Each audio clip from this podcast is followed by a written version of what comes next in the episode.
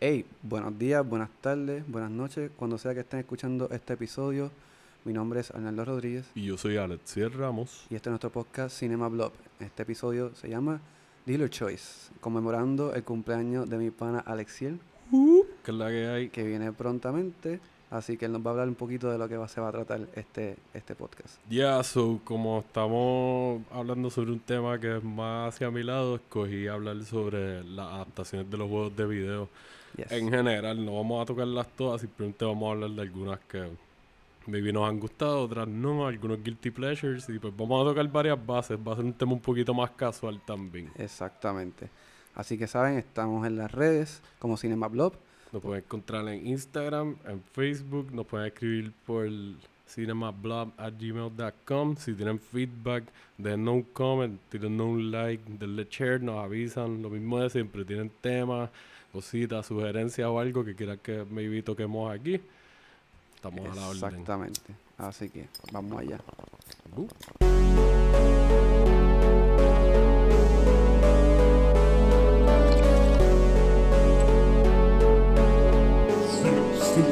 Pues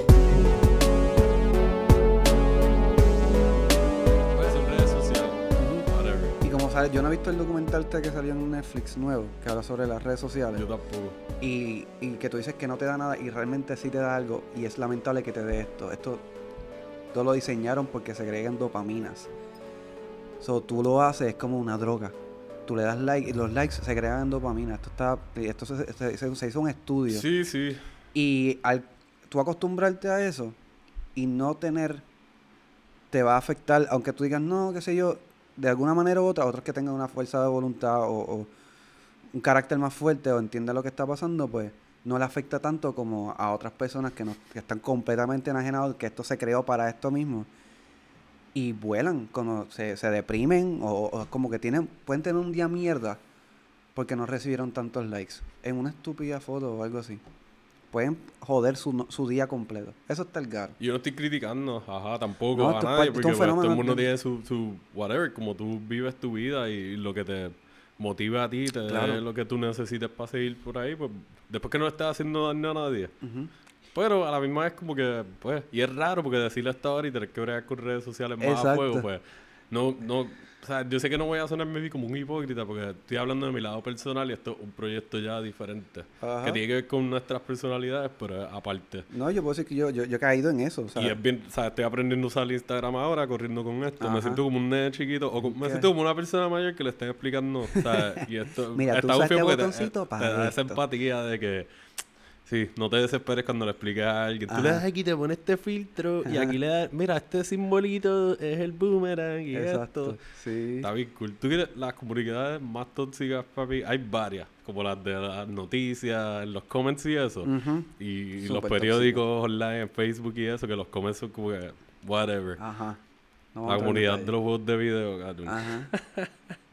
Dice en los comments de. En los comments y en los posts y hasta en posts personales de comentarios, como que tú sabes que siempre sabes las riñas de consola contra consola. Los O memes. sea, prepárate para el bajón en fanaticada y en followers. Like, por si nadie- alguien no lo sabe, yo juego Xbox y tengo muchas amistades, como nos pasa a muchos de los que somos y yo soy de. Xbox. No soy tan. Nuestra, la mayoría de mis amistades juegan PlayStation y esta es la batalla eterna, la rivalidad ¿sabes? LeBron versus Kobe o LeBron versus Jordan, whatever. Y a mí me da risa. Y, pues, bueno, está, es bien raro porque en, en el aspecto personal, pues yo vacilo. Y yo me lo río porque es como si estuviera way back con los panas míos Ajá. roncándonos cuando jugábamos Smash o cuando estábamos jugando Mario Kart o GoldenEye o los juegos de lucha libre cualquiera. Eh, O sea, ese, ese espíritu de competencia, eso yo lo llevo conmigo desde que yo tengo uso de razón porque también competía con mis hermanas cuando jugábamos y eso. So, ¿Qué yo jugabas soy tú con tu gamer for life. So, mi hermana Andy, la que es contemporánea conmigo, Ajá. y yo empezamos a jugar el primer Nintendo porque mis hermanas mayores que ya eran teens, pues lo tenían.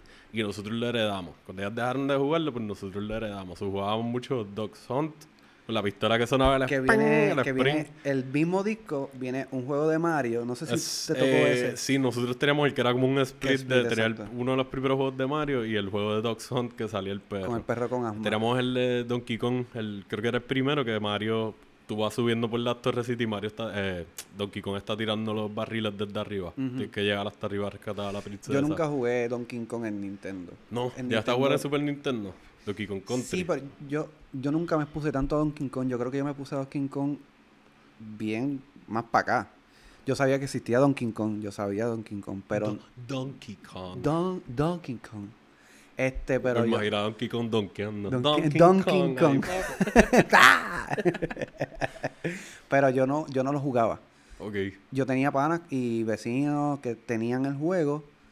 Y yo tal vez los veía jugar, pero nunca, no sé por qué no me llamó la atención. Es que, sí, como nosotros tuvimos eso, lo heredamos de mis hermanas, pues empezamos. Eso fue lo primero que yo recuerdo haber jugado. Tuve el primer Game Boy, el, el gris grande, que era en blanco y negro, o como verdecito y negro, porque la ¿Era pantalla no- algo así, ¿O era en- en la pantalla se veía como grisa- grisácea verdosa o algo así, con, con las líneas más oscuras. Yo tuve Pero no era color. Después tuve el Game Boy Color eventualmente cuando salió.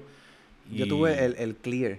el Game Clear, Boy- yo tuve el Violeta. El, estaba el que era. Violeta Clear, que después hicieron el control de 64 Pero el, así también. el Game Boy, el Game Boy primero, el grande. Ah, el primero Clear ese, Yo que el plástico se Clear. ponía amarillo, se tostaba. que parece que alguien estaba soplando cigarro, humo de cigarrillo por dentro de donde Así tú mismo, pones el dentro del cassette ca- del y se puso amarillo. Pues nosotros empezamos con eso y cuando salió el 64 nos lo regalaron con Mario 64. Ese fue el primer Ok. juego. Y pues después ya jugar GoldenEye, No Mercy, los de WCW. Esto en 60 y- en 64. Eh, nada, después yo casi todas las consolas de Nintendo las las llegué a tener hasta el Wii. Y el. Wii ya estaba quitado. Pero cuando salió el primer Xbox, eh, uno de mis corillos de amistades, que son mis panas de Río Grande, Ajá. shout out Canvasson, que es la que hay. Este, pues nosotros jugábamos, casi todos éramos jugadores de varias consolas. Como que todos teníamos entre el corillo. Eh, consolas de Nintendo, teníamos un par de Xbox, hacíamos lampares en casas de que, o sea, tirarnos en una urbanización, caminar desde la primera calle, cargando un televisor de tubo de estos que pesaba como Wow. 30 y pico libras o algo así, con alguien más, porque éramos unos chamaquitos. pues, bajo el sol en verano, fue llegando hasta allá. Y, otro con el bulto, el pana Miolito con el bulto que el Xbox, la primera consola era gigante y pesaba con cojones. Sí, me acuerdo. Y él con un bulto ahí, los controles de él y los juegos en otro bultito más o whatever. Ajá. Llegar hasta la última calle, hasta casa del pana de nosotros, Luis, Carlos y Soles. Y ahí se tira afuera un televisor, dos televisores en la marquesina, que alguien más traía otro de su casa y ellos sacaban el del cuarto para la sala. y ahí teníamos o sea, un lamparilla, o sea, nosotros los días de, de GameCube, de Mario Kart y Super Smash Bros. Melee, eso era legendaria. Y de que éramos como, de momento habíamos 10, 12 panitas de la urbanización. Yo no vivía allí, pero los conocía a todos. Y un corillo bien cabrón gritando de que el, el Don Luis, que para descanse, nos botaba ahí. De que, mira, váyanse, ya están gritando demasiado. Y nosotros ahí, Y pues, por ello empecé a jugar el Xbox. Porque entonces mi corillo de, de amistades de crianza en Villa Carolina, pues tuvimos PlayStation y ahí le metíamos el 64 y el Super Nintendo estuvo como que par de ellos lo tenían y teníamos el mismo... de- esa, ese espíritu de compartir y sé yo, de que Ajá. pues tú tienes Super Nintendo y yo tengo el PlayStation, pues vamos a llevarnos las dos consolas para casa de él, que él no tiene esta, o maybe él tiene el 64 también, nos llevamos los controles y vamos a hacer un party de juego también aquí. Pues fíjate, yo, yo empecé con, como tú, con Nintendo. Nunca tuve Super Nintendo. Yo lo jugaba cuando iba a casa de pana y no jugaba mucho. Ok. Después de ahí hice un salto a PlayStation 1. De yo, ¿Qué yo dije primero? Este, Nintendo. Nintendo, exacto. Y después brinqué a PlayStation 1. eh, y con el juego, mi primer juego de PlayStation 1 fue eh, Gran Turismo. la musiquita de los de Gran Turismo estaba bien goofy. Y a mí no encantaban los carros, A mí pero... no yo no soy yo fanático, tampoco pero le metí cuando estaba De hecho, no lo hago de Gran Turismo los tampoco. primeros. Bueno, sí, verdad que sí. Entonces, después de ahí yo brinqué, después de muchos de muchos años que había salido el Super, Ninte- de Super Nintendo 64, ahí yo fui a empezar a jugar el 64. Ok.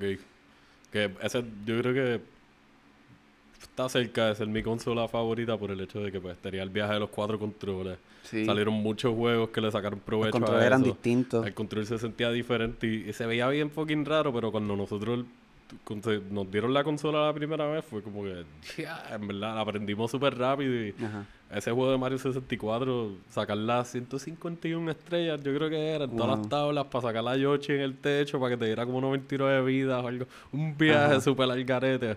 Pero como nosotros crecimos jugando esos juegos de Mario, los más trilly primero, Ajá. verlo en 3D por primera vez y los colores y la música, la música de ese juego está... Que eso es un juego, eso es un guilty pleasure mío de... De películas de videojuegos. Es la, o sea, yo no me abucho en decir esto, es la película de Super Mario ¿De Bros. verdad? Y yo sé que mucha gente va a decir, ah, esa jodida mierda, este tip ya, credibilidad por el piso, qué sé yo. Pero pues, yo, yo la considero como que para mí es un, es un guilty pleasure. Y, Yo y desde la primera sabes. vez que la, yo le Guisamo hace de Luigi. Ajá. Y entonces Bob Hoskins, ah, que es irlandés y, y super... Era mayor en ese momento ya, estaba calvito y todo, era Mario. Dennis Hopper de Bowser, que es tremendo actor, que en paz descanse, pero el personaje como que... No, él era Koopa, él no era Bowser, él era Koopa. Ok. Que esto es una adaptación bien extraña porque no tiene, o sea, tiene unos elementos, pero eh, se va por otra tangente. Sí, ellos película. básicamente cogieron el nombre, le añadieron el viaje de que van para Mushroom Kingdom, pero hicieron Mushroom Kingdom como un sitio medio cyberpunk slash... Ajá. qué sé yo, ni honor, bien futuro distopiano, bien raro. Ajá. Eh, se sentía bien ochentosa, como que súper cheesy, el viaje de la música a veces. Pero a mí me gusta ese tipo de cheesy a veces. Y ese queso yo me lo como ahí de que es full. y, y, bueno, en verdad, o sea, qué sé yo, de chamaquito, pues yo lo que estaba pendiente era a, lo- a los callouts, a los easter eggs. Yo no estaba prestando tanto la, a- a la atención en ese momento a la historia como tal. O sea, La yo referencia, escuchaba, ah, mira. ah, mira, ese es Yoshi, uh, oh, la princesa, uh, oh, ese es Koopa, mira los, los Koopa ahí, las tortugas ahí en el ascensor, la escena esa bien estúpida que los ponen a bailar ahí. En verdad, esa película... Yo y no es la como que, vi, vi el ah, trailer, para, fue para mí, ah. a veces tratan de hacer adaptaciones de juegos de video siempre de juegos serios Ajá. y como que se los cogen bien en serio y se les olvida que son fucking películas de juegos de video. Y yo sé que hay historias que se prestan para hacer historias épicas y crear una obra de arte cinematográfica y hay talento para hacerlo, pero la película de Sonic y esto me pueden caer los chiches encima también, pero la película de Sonic estuvo buena. Vieron que es bastante entretenida. Yo ahí yo la vimos y o sea, nos reímos un montón, tiene un mensaje muy bonito para hacer una película para niños. Es de las películas de niños que no necesita tener chistes como Shrek y otras películas así que tienen chistes más para los adultos dentro de la historia para niños. Exacto. Es una película que actually se siente familiar y, bueno, respeto al estudio por cancelarla Sí, y, y aguantar. muy buen no, trabajo aguantaron la presión en cierto sentido de decir, vamos a poner un producto de calidad. Queremos hacer chavos, vamos a, pues tenemos que gastar un poquito más. Le hicieron caso a los fanáticos y se merecen la atención porque sí, se puede hacer una película de Sonic que sea como que más ah, directamente una historia en el mundo de Sonic y qué sé yo, pero ahí maybe eso se presta para hacer una película animada. Esta gente quisieron combinar estilos y darle break a que sea live action con CGI y para mí lo hicieron muy bien, la historia la manejaron bien, los easter eggs que se tiraron por ahí. Dicen que Jim Carrey se la come. Me gustó, o sea, nos reímos mucho con él. Es un villano que es exactamente lo que necesitaba la película, over the top. O sea, usualmente los villanos de los juegos de video para cuando salió Sonic y muchas veces todavía son villanos así mismo, como que se sienten Ajá. muy, oh, diablo", pero lo hicieron bien y lo manejaron bien con Y me dicen esto. que, que Jim Carrey a veces en los últimos tiempos como que se iba muy over the top. Y me dicen que este tiene el right amount. Como sí, que es- como que le hacía falta sacarse eso, parece, del, del sistema. Y aquí le dieron una buena plataforma para él decir, ok, déjame lucirme y hacer un villano wacky. Que Ay, si va a volver, que se supone... O sea, es, es el némesis de... Uno de los némesis de los archirrivales de Sonic, pues eventualmente se supone que vuelva. Tienes ahí material para cortar y ya él hizo una buena representación para el tipo de película que están haciendo. Exacto. Porque tú puedes hacer una película de Sonic más seria, maybe Mm. y hacer una versión Guay. más seria. Pero este no era el tipo de película que ellos querían hacer. Y vale la pena que le den la oportunidad porque es raro decirlo, pero es de las películas de videojuegos que yo puedo decir que más me he disfrutado. Ok. Pues yo te quería mencionar que, te- que mencionaste esto de por qué la gente, mucha gente critica las películas de, de videojuegos. Y yo creo que estaba viendo un post los otros días, que, y tiene mucha razón, que las películas funcionan cuando tú te identificas con el personaje principal. ¿Qué pasa? Pero ¿qué pasa cuando tú no te puedes identificar con este personaje porque ya tú fuiste ese personaje? O sea, tú le diste en tu mente, tú te creaste una peliculita bajo los patrones que te daban el juego. Y eh, también los juegos que tú puedes que son más, más flexibles, pues podías hacer otras cosas. o este personaje tenía una personalidad como la historia te la puso, este, el videojuego, pero tú mismo hacías otras cosas. Sí, sí, que tú tienes la, la habilidad en el juego de mover la narrativa un poco más a Exacto. como tú estás viendo la aventura en tu mente. Y cuando lo ves, que no es lo que tú viviste, maybe puede que te haga un poquito de ruido. Pues, eso es un elemento Yo nada creo que a veces la gente se aferra demasiado a la... O sea, nosotros hablamos de nostalgia, pero hay personas que se aferran demasiado a su nostalgia personal. Sí. Y eso los bloquea de actually darle la oportunidad a proyectos nuevos. Porque si yo me voy por esa, por esa línea de pensamiento, la película de Detective Pikachu, Ajá. yo tenía la expectativa, hoy vuelvo a lo mismo, me puede caer los chiches encima, pero hablando claro, como fanático de Pokémon desde el primer juego. Y de los muñequitos y de la película original de muñequitos y de la serie, ¿sabes? Ah, yo me la disfruté porque volvieron y actually es mucho mejor para mí que la película de, de Sonic Ujú. porque se siente como que un poquito más como una escala un poco más grande, más épica, la Ujú. aventura. Pues, Sí. still, las dos tienen su epicness, pero esta es una escala un poco más elevada. Y, y mano, en verdad, o sea, hicieron un buen trabajo. Ryan Reynolds como Pikachu le metió. A mí me pareció bien extraño cuando vi el trailer y yo, ¿qué? La voz de... Aprovecharon, mano. Y qué bueno porque al máximo, ok. después de haber tenido las escocotas que se ha dado varias veces con películas que se supone que pegaran y es, es bueno que actores que por lo menos hasta el momento yo nunca he escuchado nada mal de él y tiene talento y gracias a él Deadpool llega a la pantalla grande, son gente que tiene esos intereses de hacer otras cosas aparte de lo que ellos normalmente ya son typecast. Exacto. Eso vale mucho en la industria. Y este tipo, con esta película de Pikachu, siendo el agua, en verdad fue bien gracioso. Lo manejaron bien, lo manejaron Sí. bien, aprovecharon el hype que él tiene y el hype de Pokémon. Porque Pokémon es una de las franquicias más conocidas del mundo. Y se tiró, una, se tiró una vuelta nueva con lo de, bueno, esto ya lleva un tiempito, pero lo de Pokémon Go. Exacto. Explotaron con eso. O sea, y a mí, yo fui fanático. Yo nunca lo jugué, no, No. Me, no me interesó. Yo lo jugué bien ya- poco Yo un dejé de jugar los juegos hace años ya, pero ese juego en específico, como que tuve varias amistades que estaban pumpeadas y. sí, recuerdo que tuvo un boom social bien brutal y se Sí. formaron jangueos y cosas sobre eso. Y aparentemente se pasaba súper bien, pero a mí como que no me, no sé. Si yo quería ir a beber aprender o algo, lo que sea, pues yo me voy a ir a ver, no voy a ir a jugar Pokémon para hacerlo. Pues yo me hice fan de, de Pokémon más o menos cuando salió. Yo me gustaba ver los muñequitos. Yo tenía cartas, no, no, en verdad no jugaba bien cartas. Yo simplemente tenía las cartas porque me gustaban. Ajá. Eh, pero, y tenía el juego también de Game Boy, pero no, después de un tiempo no le hice tanto caso. Pero yo tengo un pana, Isabel Shoutout, de nuevo, estúpido, te odio. Este, no te amo. Que él, él, él es bien fanático de Pokémon. Y él le metió también al Pokémon Go y me dijo, mira, te, fuimos para el viejo San Juan, para el Totem. Y a mí me pareció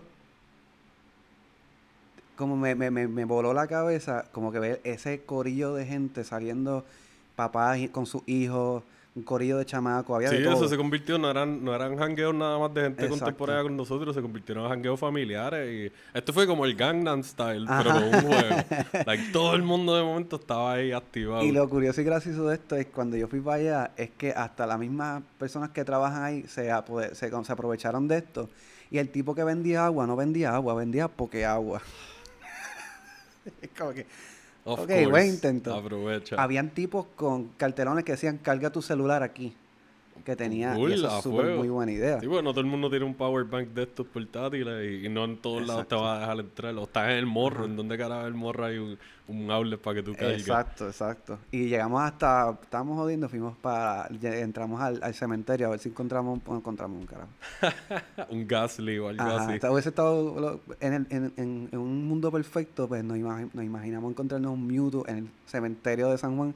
Y No, claro, yo no me Un Mewtwo estaría eso. como el Yunque o algo así, exacto, yo es creo. verdad. Lo más probable eh, tienes que hikear un rato. ¿Cuál otro Pokémon, además del que dijiste, tú verías más en el, en el cementerio? En el cementerio, pues los que sean Ghost Type, Ajá. este... Yo no sé, me vi alguno chiquito sneaky, no... No sé, alguno que sea como roedor, como un Pikachu o algo así por ahí, lo podría ver también. Un, un Pikachu Darks. Pero sí, mano, y, y, ¿sabes? Yo, yo tengo amistades que son full todavía, like, están eh, invertidos en, en esto de los Pokémon. De que yo estuve en Paris de Zombie, Ujú. yo tenía panas que se ponían a jugar. Ah, de momento estábamos en medio del party, ah, estaban en una esquinita, dame chilear un Sí. rato y se ponían a jugar Pokémon. Cartas Pokémon ahí, pa, pa, pasando la cabrón. Ujú. Y, y sí, de verdad, esa franquicia tuvieron la oportunidad de hacer varias cosas y lo que decidieron hacer me gustó. Porque hicieron otro híbrido de live action y pues sí, un CGI fest, es una película de estudio bien grande. Pero, pues, fue entretenida, la historia estuvo buena. Maybe tiene algunos aspectos que se puedan considerar predecibles, pero eso pasa mucho con películas así más blockbuster. Still le damos la oportunidad a muchas otras porque nos gusta lo que estamos viendo. Y esta a mí, por lo menos, o sea, nosotros los dos salimos satisfechos, yo ahí yo y, y pompeado. La vería de nuevo ahora si me dijeran como que, mira, ¿quieres ver Pokémon eh, Detective Pikachu? ¿Estará en, Dale. algún- en alguna plataforma? Yo Eh, yo creo que maybe está en HBO Max ahora mismo. La de Sonic no recuerdo, yo creo que no la he visto en ninguna por ahora. Lo más probable es para alquilar. Sí. Yo la alquilaría, yo Ah, la pues, alquilaría porque... Yo me monto ah, en el pues, barquito. Yo, ajá, yo estoy en esa mentalidad de que pues esa gente perdieron chavos para sacar la película de nuevo. una alquiladita aquí y allá de un par de gente los Exacto. ayuda. Exacto. Eh. Pues, de la. Que si estamos hablando de las películas un poquito más, más de acá. Pero de las primeras películas que yo me acuerdo ver de videojuegos era Mortal Kombat. las vi las dos en el cine. ¡Wow! A mí me gustó un montón la primera. Por lo menos en ese entonces me la disfruté un montón. Y la música. Mano, eso es un papi, eso es un party de rave. Cuando, cuando yo estaba en elemental, yo estaba en María Auxiliadora. Y para las fiestecitas que hacían de Navidad, que hacían intercambio de regalos y qué sé yo, un par de mis compañeros pidieron el soundtrack de Mortal Kombat. Estábamos como en cuarto, tercero. Y, y pidieron que pusieran la, la canción y la pusieron como cuatro o cinco veces ¿En en repeat. En medio de la fiestecita de Navidad del salón de nosotros. Bailando y haciendo movidas como que peleando de embustilla. Qué tonto. Súper. Sí, ah, pero estábamos vacilando en ese momento, pero Cool. pensándolo ahora es como que, oh my god. cringy. Eso es un vacilón, eso es un vacilón. Pero esas películas, yo. Cuando chamaquito me gustaron, porque pues jugábamos Mortal Kombat. Ajá. Eso era- nosotros, eh, los paras míos de Carolina y yo le metíamos mucho a los juegos de cero a la pelea. izquierda. En Mortal No, o sea, yo nunca fui como que en juegos así de Mortal Kombat, Street Fighter, o sea, jugamos Cap- Capcom vs. SNK y todas esas cosas, los de X-Men, whatever, pero yo nunca le metí tanto. Still lo jugábamos mucho y cuando salió la película de Mortal Kombat, eso fue como que, ajá, Mortal Kombat, ¡ah! y viéndola más, un Sí, poquito más grande, es como que, ah, las Eh. dos son tan malas, son tan malas, y yo no recuerdo quién es el director. La segunda es la pero- peor. Sí, La segunda fue horrible. Sí, horrible. Si quieren reírse y va a tripear un rato, si en algún momento se cruza en Netflix, yo creo que estuvieron hace poco. Si se cruzan con Ah, ella, pongan la primera por lo menos. La El primera- Goro por lo menos se ve decente. Siempre me gustó cómo se veía Goro.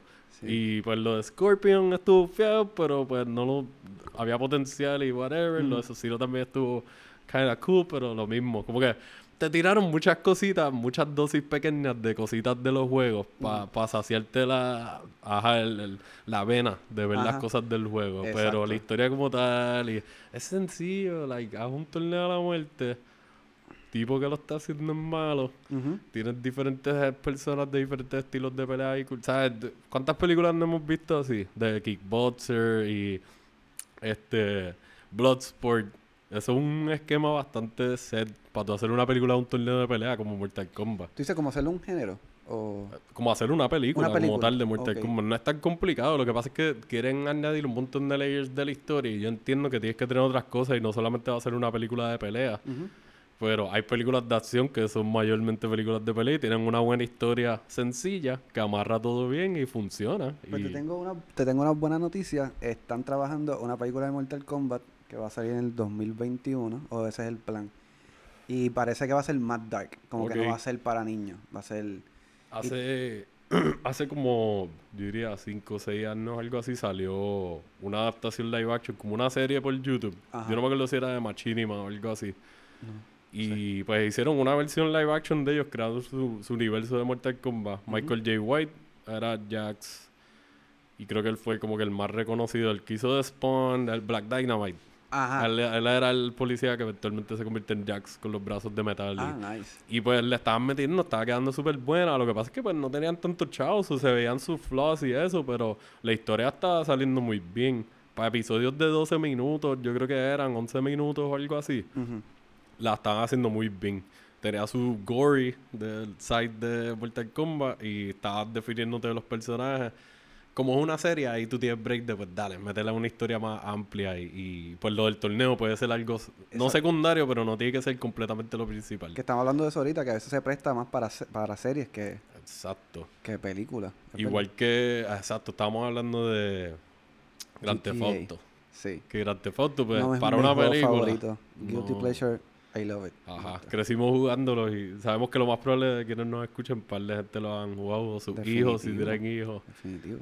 Lo más probable es matar un par de gente ahí, han robado, Sí. han dado lap dance, han fumado en la ponga en el apartamento de, En el 5. de Franklin. que me gusta que tiene ese juego, ese open world tiene tantas cosas que me- de lo que de las cosas que me, yo no soy yo me considero un gamer como tú, pero sí jugué bastante, pero me gusta mucho esto de los online games y reunirte con panas o conocer gente y y vacilar y, y, y Grand Theft Auto 5 el open world el, el online eh, mode te daba esa libertad de no tienes que hacer misiones, te reúnes con panas, te montas un carro Vamos a vacilar por ahí. Lo que tú harías monte solo, a caernos a puños.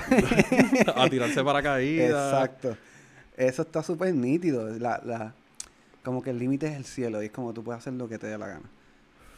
Pero eso es, por lo menos yo lo veo como que lo más probable alguien ha tenido la idea mil veces o pagarle gente de hacer una película de Grand Theft Auto. Ujú. Para mí es demasiado amplio, que era lo que Sí. estamos hablando. Para mí funcionaría más como una serie y tienen break de hacer una serie antológica, como una de nuestras series favoritas, que es Fargo. Yes. Y Fargo lo han manejado súper bien porque Fargo, básicamente, si tú ves el esquema que ellos tienen y cómo ha corrido la historia, es un universo compartido que no tiene nada que enviar, envidiarle a- al universo de Marvel o al universo de DC o a otros universos compartidos que existen porque ellos Sí. crearon su propia visión y la siguieron manejando bien. Cada season es un, eh, o sea, en una área diferente, se- otra época diferente. So, está explorando maybe personajes que estuvieron en otra temporada, pero versiones más jóvenes o más viejas, dependiendo cuando sea. Y entonces mezclan el factor del folclore de- del crimen compartido en esas zonas del Midwest de los Estados Ajá. Unidos. Que es la película de Fargo original, que si no me equivoco está en Netflix ahora. Si le quieren dar el break a la Ah, serie. Uh. pueden ver la película y si les gusta la película, definitivamente les va a gustar la serie. Sí. Es el tipo de película que tiene muchos personajes bien ufiados, bien interesantes. La historia es bien intensa, pero te la manejan de una manera tan smooth y tan cool. Sí. Y tiene tanto humor. Es de los Coen, ¿sabes? Los Coen hicieron No Country for Old Men, Big Lebowski, eh, Miller's Crossing, eh, el remake de True Grit, que ese es otro remake Sí. que es súper buenísimo. ¿Y, la, ¿Y cuál es la, la, el, la película que sacaron para Netflix, que son varios cortos? Ah, eh, Ballad for the- Buster. The Ballad of Buster Scrubs, el Muy último buena. western que hicieron, que es una antología también. Sí. Y ese tipo de fórmula de antología definitivamente funcionaría para hacer una serie de un juego como Grand Theft Auto o alguna otra serie de juegos como maybe hasta un Max Payne o algo así, Max Payne en diferentes épocas. Like Sí, hicieron una película épocas, que no fue... Super caca. Mark Wahlberg sale que No, sale, ¿verdad? Ajá, y creo que sale este hombre de aquí, eh, Amaurino Lasco. Ah, Yo ¿de creo que él es el bichote o uno de los bichotes. Pero picha era, esa película en verdad, esa es de las que no, vale la pena ni siquiera entrar a hablar Delete. de ellas. Son adaptaciones de videojuegos flojas. Ajá. Y hay muchas, eh, lamentablemente hay muchas. Pero tú te imaginas, Ujú. tú te imaginas tú poder tener un season de Vice City de 10 Estaría episodios. No tienes ni siquiera que seguir a Tommy Versetti ni nada. Y si quieres seguir a Tommy Versetti, lo haces. Exacto. Y quedaría bien cabrón. Entonces después puedes tener un season que sea maybe el Liberty City.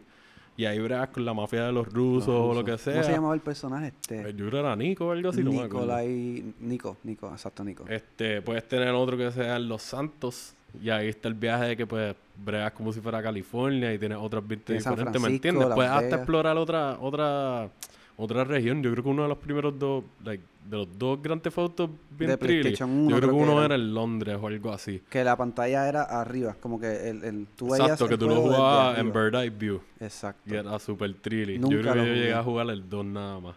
Y pues ese tipo de, de historia que tiene tantos layers, tantos personajes, tiene un mundo tan extenso, en una serie antológica, eso, o sea, no tienen ni que tener 10 episodios, dame 8. Y 8 ya. horas. ¿Cuánto dura la historia de un juego de, de Grand Theft Auto usualmente? La historia como tal, como de 8 a 10 horas, maybe un Maybe poquito no más. ha hecho la tarea, pero debe estar ahí. Debe Season de estar ahí. televisión. Lo más Sí. probable es si tú cortas todos los cinematics y tú mismo ya jugaste el juego, conectas un poquito de, la, de lo que Ujú. tú hiciste, ya tienes una serie completa ahí.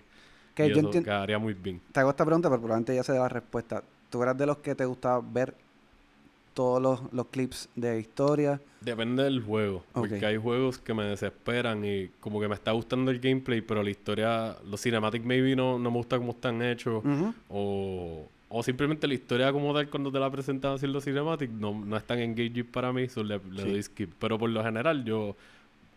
todo. Veo todos los cinemáticos y los créditos. Hay veces que los juegos tienen achievement de ver los créditos completos y yo ni lo sabía y los vi completos y de momento, ¡pum! Achievement unlock. Yeah, yeah. Mi favorito all the time va a ser el de Metal Gear Snake Eater Ese es el de PlayStation 2. de PlayStation 2.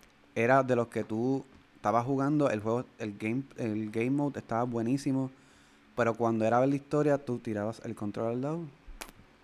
Era muy buena, era bien engaging y la música espectacular. Sí, que criticaron mucho. Tengo un par de panas que se molestaron con. eh, no recuerdo cuál fue el, uno de los últimos Metal Gear que Ajá. salió que.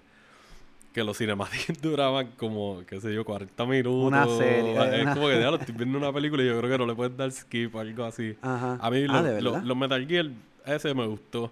Y el remake que hicieron para GameCube, que creo que era del 1, De GameCube. el Qué de Metal raro. Gear Solid 1. Ese me gustó mucho. Pero después la serie como que se me salió. Pues después me pompié con Splinter Cell. Que eso también estaría obvio que hicieran una serie o algo. No sé si lo han hecho. Espionaje. Nunca lo Yo creo que eso está basado... Es de Tom Clancy. ¿Esto es de Xbox o de los Ha dos? salido en los dos. Hasta en. GameCube yo creo que habían juegos. Ah. De, y lo más probable en Wii o algo así. Ok. Pero este viaje de espionaje y stealth y qué sé yo, y yo sé que hay par de actores ahora, como que un Carl Urban o algo así, le quedaría maybe un- ese tipo de personaje bien feo. Hicieron una película de Hitman que fue una también, like, super, y Timothy Olyphant es bueno, él es buenísimo. Buenísimo, de hecho ahora mismo, ajá, sale en el season de, de Fargo y le está metiendo. Sí. Y no, no hay break. La, esa película no me... Nada que ver. Yo... Hay muchos juegos que a mí me gustan, independientes, que yo creo que son dignos de hacer adaptaciones de la historia. Juegos thrill y juegos que maybe cuestan 10, 15 pesos o los compré en 5 dólares, como Limbo. Yo no sé si tú has jugado No. Limbo. No, ¿Alguna vez has visto como que el arte o algo nada. así? De hecho, esta es la primera vez que escucho de este. O el viaje de Limbo. juego. Este juego yo lo jugué por primera vez en 360. Ok. Y nunca lo llegué a poder terminar, yo creo. Lo terminé de pasar, pero me faltaron sacar un par de cositas. O me lo compré de nuevo en el One, que lo Ajá. pusieron en especial. Sí. Y lo pasé de nuevo, le saqué todo, whatever. Y este juego es sobre un chamaquito que, si no me equivoco, su hermanito se muere o algo así. Oh, super dark. Y, ah, su- loco, it gets worse. Y entonces, yo no recuerdo si es como una metáfora de que el chamaquito se suicida para ir al más allá a buscar a su hermanito o algo así. Uh, wow. Y el arte del juego es todo negro, gris, contrastes blancos, una luz prendida aquí en un cuarto. So, ajá, Yo y tú ves la silueta del nene negrita, o sea, con el pelito así, la pollinita y whatever, Ajá. y los ojos blancos, como si fuera una sombra. Yo creo que lo he jugado. Ese tipo de juego así, como que esa historia, para mí estaría súper cool para que hagan una miniserie. No tiene que ser una serie completa, Ok. tírate una miniserie de como seis episodios y tienes una historia bien gufia que va a depender más de la historia visual que tú vas a contar Ok. y le puedes añadir un poquito de, de una narración. Yo creo que con narración bregaría bien. Estaría súper nítido, sí. Como Hasta el- una serie de cortita, de 10 minutos cada episodio o algo así, funcionaría para tú contar esa historia. Pues hablando así de juegos que, que tú no. Bueno, es una buena idea que tú no podrías pensar tal vez como que hacer una serie o algo fílmico de eso, como yo no me, me hubiese imaginado eso, pues sería una muy buena idea. Va a salir una película, parece, de Minecraft. De Minecraft, wow. So eso va a ser otro como- viaje lo más probable, como maybe traten de hacer algo como la de, o la de Angry Birds que salió, que no la he visto, pero vi más o menos cómo era el flow, o como era la otra, la... Va a, tener, va a tener un personaje y va a ser una nena. Sí, Va a ser una nena que va, va a tratar de salvar el mundo de un dragón o algo así. no sé, yo don't nunca he jugado Minecraft. Yo le he visto otras cosas, tengo un par de panas que se juquearon con ese juego, yo nunca me, nunca me llamó la atención, pero, pero me pareció interesante como que, ah, wow, una película de Minecraft, porque yo sé más o menos de qué se trata y es como bastante ambiguo, como, ay, vamos a ver qué pasa. Está. Otro, otro guilty pleasure mío es que esto siempre va a salir en las conversaciones de películas de voz de video de Street Fighter. Street Fighter Ah, y pues... ¿te gustó la película? Raúl Julia de Bison. Usted tenga en verdad, like, yo, esa versión me tripió. Sí, pudo haber sido mejor en ciertos aspectos ya, pero o sea, estuvo, fue un villano tan, se sintió como que clásico. Ujú. Y fue cartoonish, obviamente, por como es la película en general. Pero me tripió. Y que tiene la habilidad de, la- de la tener puedo- los ojos sí, saltones y... Sí. Y pues la puedo ver ahora y decirle, esta película es una caca, pero me voy a reír y me voy a vacilar un par de cosas de la acción. El casting, es que fue otra película que le pasó lo mismo que Mortal Kombat. Tenía el nombre y entonces quisiste poner muchas cositas de varios personajes. Se siente Ajá. convoluted, como que hay demasiadas cosas Sí. chiquitas pasando y como que no, en verdad no conectan tan bien, pero tú las estás poniendo a conectar porque es Street Fighter. Y como es Street Fighter, pues la gente lo va a comprar De y, hecho, y sale ya el Club Van Damme. De hecho, vi una escenita en YouTube eh, después de la gran pelea de, de Bison, ¿cómo que se llama? Este, el personaje que hizo Raúl Julia. Eh, Bison. Bison y, Y y Kyle, que ya cuando se estaba... ta- Guile. Guile. Pues cuando se estaban huyendo, había el, el- este que era el sumo y el militar bien grande. Estaban peleando, eh, se y tenían Zangief ganas. están dándose una prendida, yo creo Y que... dijeron, mira, pichea la pelea, vámonos. Y se fueron. Y el tipo, ven, sigue peleando conmigo. Como que, ah, ¿qué es esto? Y lo de Blanca, el, el verde del pelo chinita, que, que es como un monstruo en los juegos, que la, el, el- tú electrocutas a la gente si lo usas. Ajá, sí, Como una bestia. Lo que hicieron con él, la historia tenía potencial, pero se veía tan malo, Mm. tan porquería, como que con la, la ceja así, yo no sé, parece un Super Saiyan 3 pintado verde, cuando. Goku tiene el pelo largo que no tiene cejas y lo que tiene los chichones de las cejas aquí calvito, Ajá. se veía sur- bien raro. Que- Pero esa película a mí me gustaba de chamaquito y lo más probable es si me siento a verla ahora. Yo, vente, vamos a ver una película mala buena. Ujú, que, Vamos a vacilar. que de hecho Raúl Julia esa fue la última película eh, de cine que, que, que hizo antes de morir. Eh, Rest in Power. Ajá, Resting Power. Hizo otra de, creo que, de televisión, pero ya después de ahí se notaba, de hecho, en la, en la, pele- en la película se notaba, estaba bien flaco. Este, los cortes de pelea me decían Porque que... Bison, o sea, bueno, ya que los bandas no se, no se van a ver tan grandes como el juego, porque el juego es caricatura. Exacto. Pero sí, Bison por lo menos se supone que se viera like un poquito más. Que yo puedo entenderlo, pero pues también él está como que breando con cosas de bioengineering y eso, su viaje que pues y él lo dio, y no, no hizo falta porque él lo dio todo. Y él paraba en escenas bastante recurrentemente porque se, se agotaba y pero él, él lo dio todo. Él lo dio todo. Y Doom, ¿tú has visto Doom? No, con The Rock. Oh, man. Me dicen que Ah, está caquitel. Tiene muchas cosas gufiadas, pero cambiaron. Like, la esencia de la historia no está. Like, Doom tiene que ver con el infierno y como que los Space Marines o como se llamen. Y.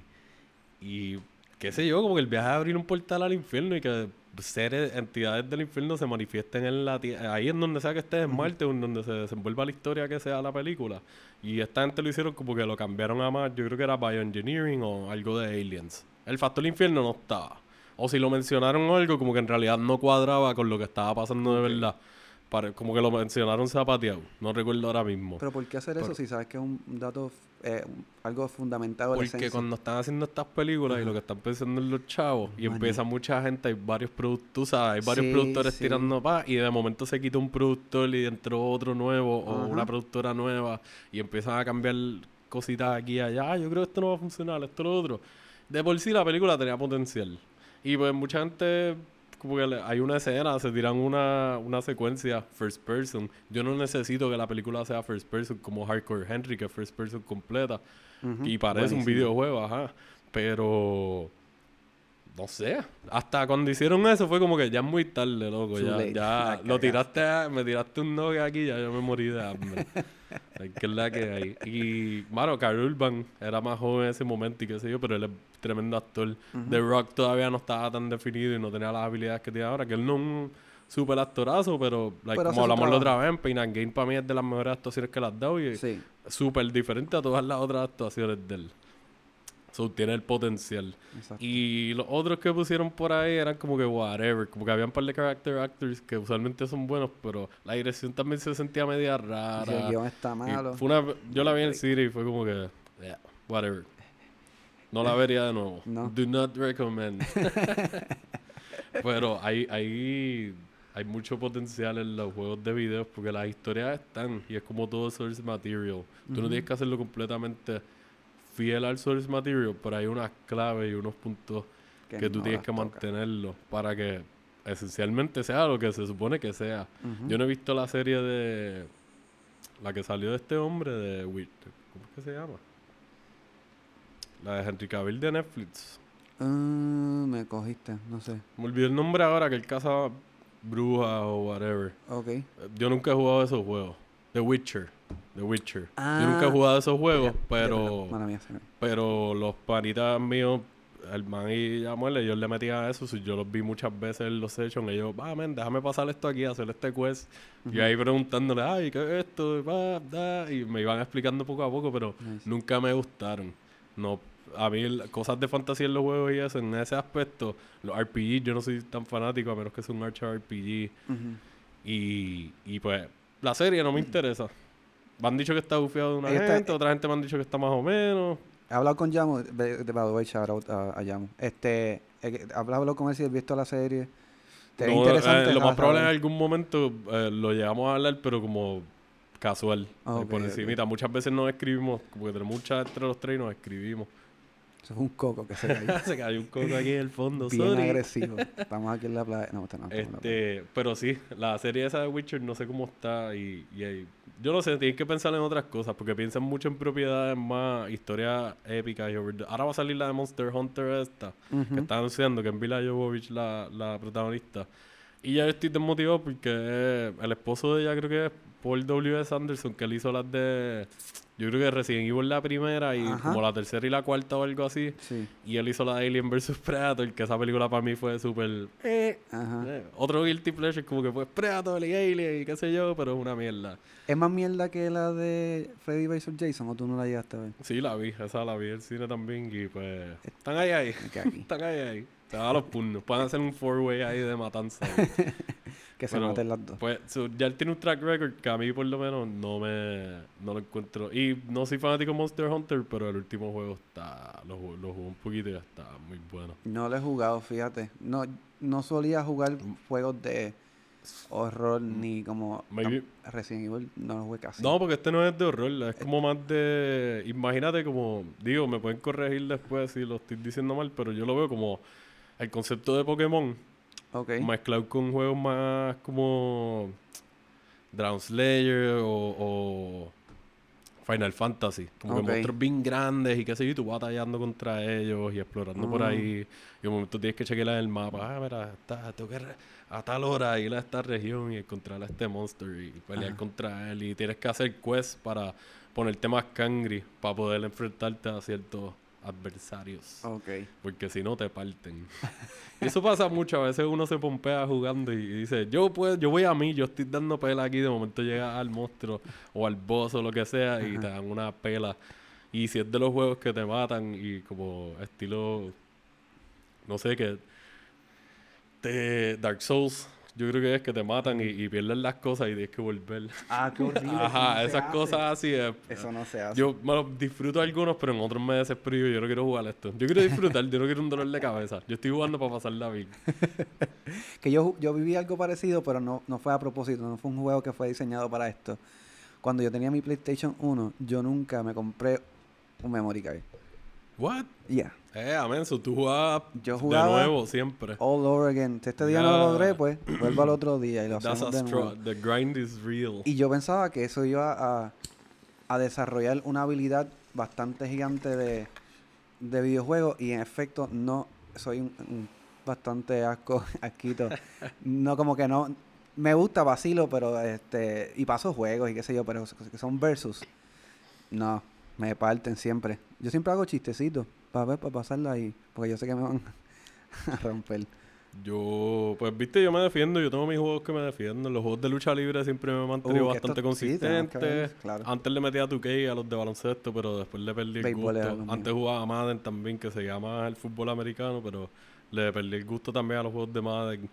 Este, Pero juegos de pelea, pues sí, pero no soy tanto de comprarlos yo. Si tengo amistades que le meten, pues juego con ellos o, o como sea.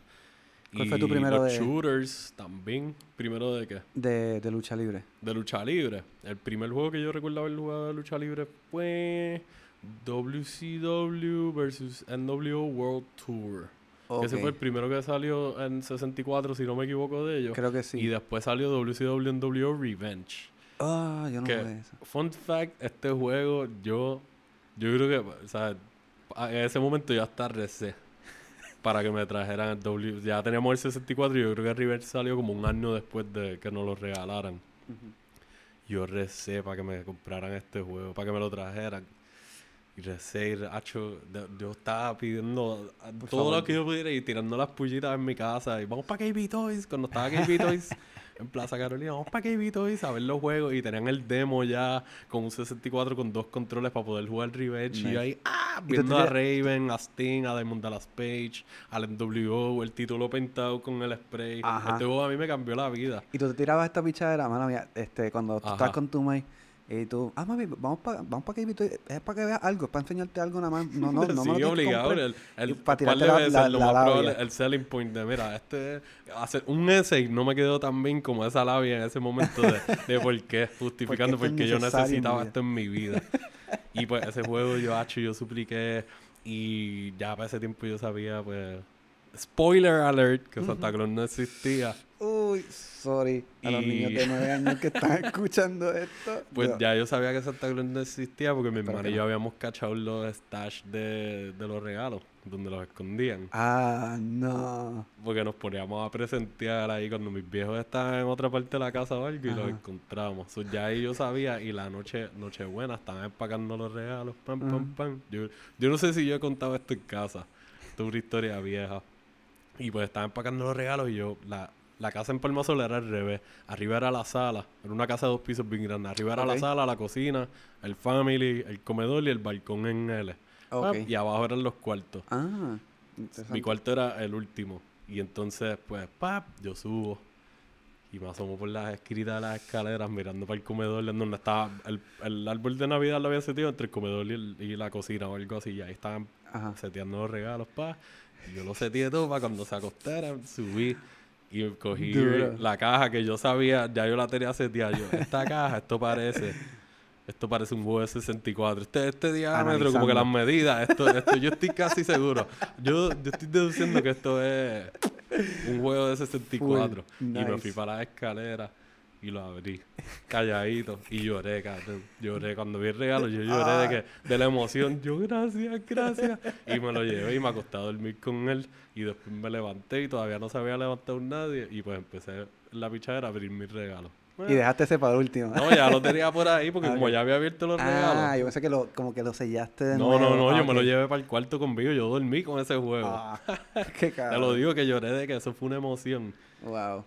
Y pues lo disfruté tanto. Y gracias a ese, pues después seguí jugando los juegos de lucha. No Mercy, No todos los Mercy. SmackDowns. Bueno, antes de ser el de WrestleMania 2000. WrestleMania 2000 que también. fue buenísimo. Cuántas peleas, los callos aquí en la palma de... A ti te pasaba, yo me sentaba mucho para jugar frente al televisor en el piso y estaba horas muerta. Y yo me levantaba y no sentía el, no sentía el la- culo. sí. Yo me No. pellizcaba, yo no siento No, yo siempre nada. me sentaba encima de un cojín, una silla o en la cama. Smart. Dep- Depende de dónde estuviera jugando. Pero aparte de eso, los shooters, nosotros le metíamos mucho. O sea, yo jugué Halo desde el primero.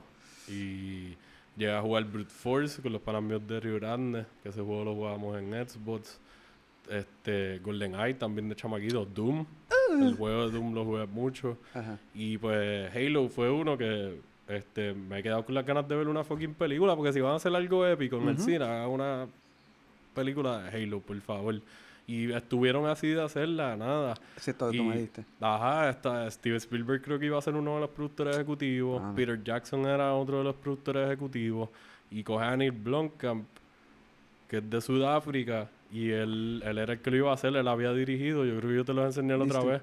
Él hizo como un corto Ah, sí que está en YouTube, que se llama Halo Landfall, Muy creo bueno. que es, que fueron como unos anuncios o algo para uno de los juegos de Halo y él los dirigió la versión live action y a base de eso como que, pap, ok, ese fue tu demo, tú puedes hacer la película, que tenía la Nice. visión set. Esto era una O sea, prueba los y props pasa. y todo, mano, cualquier fanático de Halo que no haya visto este cortometraje, busquen Halo Landfall en YouTube y no se van a arrepentir. Yo no Dura sigo Halo y, me, impactó bastante. Y pues, pues, van a hacer la película. Esto fue hace como 11 años, 12 años. Están planeando hacer la película, qué sé yo, y se cayó. No se da. Pues a base de- del tiempito que estuvieron trabajando en preproducción y qué sé yo, Peter Jackson y Neil Blomkamp se hicieron amigos y de ahí salió District 9. Que entonces Neil Blomkamp había hecho, un- él había hecho un par de cortometrajes, aparte del de Halo, duro, en Sudáfrica, él con su equipo. Y uno de ellos fue, no recuerdo el título ahora, pero una- como que la base de la historia de District 9. Era como si fuera un mockumentary estudiando esa, la colonia de los aliens y los problemas sociales y la xenofobia y qué sé yo. Hacer la película de District 9, pues eventualmente él hizo su carrera, que hizo Elysium, que es buenísima. Hizo Chappie también, que Chappie es muy buena buenísima. Y por ahí está, hizo, tiene una compilación de cortometrajes ahora mismo en Prime que se llama Oats Studios Volumen 1. Ujú. Si lo quieren ver, si quieren curarse, tiene como que cositas de sci-fi, de horror y tiene un par de secuencias que parecen juegos de video. Que él está manteniendo eso claro de que, Exacto. mira, si me dan chavos, yo puedo hacer unas cosas bien brutales. Y pues siempre me quedé con las ganas de ver algo de Halo, igual que Gears of War. Son juegos que yo he crecido jugando en el Xbox, que tienen historias buenas ya de por sí y se puede hacer. Supuestamente la película de Gears of War, maybe, qué sé yo, he visto rumores un par de veces, pero Batista ha dicho un par de veces que él quiere salir haciendo el protagonista Wow. Marcus Phoenix, que Sería tú sabes que yo tengo ahí la estatua de ese Sí, cabrón. que está buenísimo, sí. Y, y hay par de gente interesada desde hace años. Terry Cruz también había dicho que él le metería a ser uno de los, de los COGs, los Nice. COGs. Y pues nada, esa es de las que yo estoy esperando, pero pues van a pasar. Like, The Last of Us creo que van a hacer una película. Uncharted va a salir una película que Tom Sí. Holland es, es el protagonista. Sí, eso, eso leí, eso leí. Hay, hay varias, te, va a salir una de Mega Man. De Mega Man, eso Sí. estaría cool. La historia de Mega Man. ¿Tú ya estás ver los muñequitos? No, no, no creo. Yo vi no unos creo. muñequitos que había en los 90 y estaban cool. No sé si los veo ahora y diga como que, eh, pero en ese momento me los disfruté. Igual que los de Sonic. Ajá. Que, pero que es bien extraño que una, un videojuego tan viejo no se haya hecho una película. No sé. Pero vamos a ver, vamos a ver qué pasa. Yo espero que, que cuando mientras sigan cogiendo propiedades y eso, se, se pongan las pilas, que no, no hagan mierda. Hay par de películas que van a, van a hacer otra de Mario Bros. también.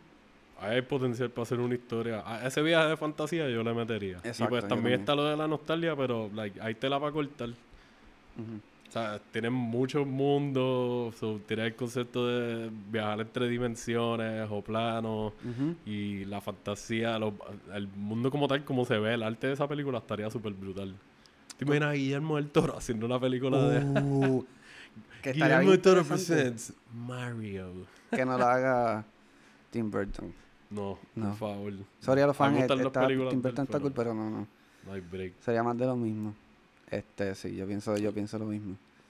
¿Y qué, qué otra película así de, de videojuegos que te disfruten más o menos? Yo me disfruté un poco, tampoco es buenísima, pero este, este, la de, ay, este, la de Lara Croft, Tomb Ah, Tomb Raider, a mí Raider, me gustaban la mucho los nueva. juegos. Las viejas a mí no me No, la- gustaron. las de Angelina Jolie, No me gustaron mucho. ok. O sea, están cool y qué sé yo, pero Sí, de no chiquito te las vacilas. La de esta muchacha ahora, Alicia Vikander, algo así, creo que es que se llama la nueva. Me gustó. Like, no sé si han salido dos ya o algo, Van a pero hacer por lo o- menos, van a hacer otra. pues, Y van a cambiar la el vi, director. Me gustó.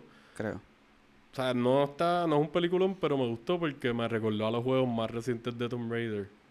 Los últimos dos, como que juegos Sí, es que grandes que, están salieron. basados que- en los últimos juegos. pues me gustó, como que ese feeling lo sentí en varias partes, no sé. Y hay potencial de que mejoren también a cosas más gufias, no sé. ¿Llegaste a jugar Tomb Raider o no le metiste? Sí, en PlayStation 1. Bueno, eh, viste, y, el, y, el, y el segundo, es- eh, super polygons ahí con las tetas puyuas en diamante. y La la, cara cara cuadra. cuadra. aplastada con el- los bimbitas ahí. ajá. Sí, en verdad a mí me gustaba mucho ese juego.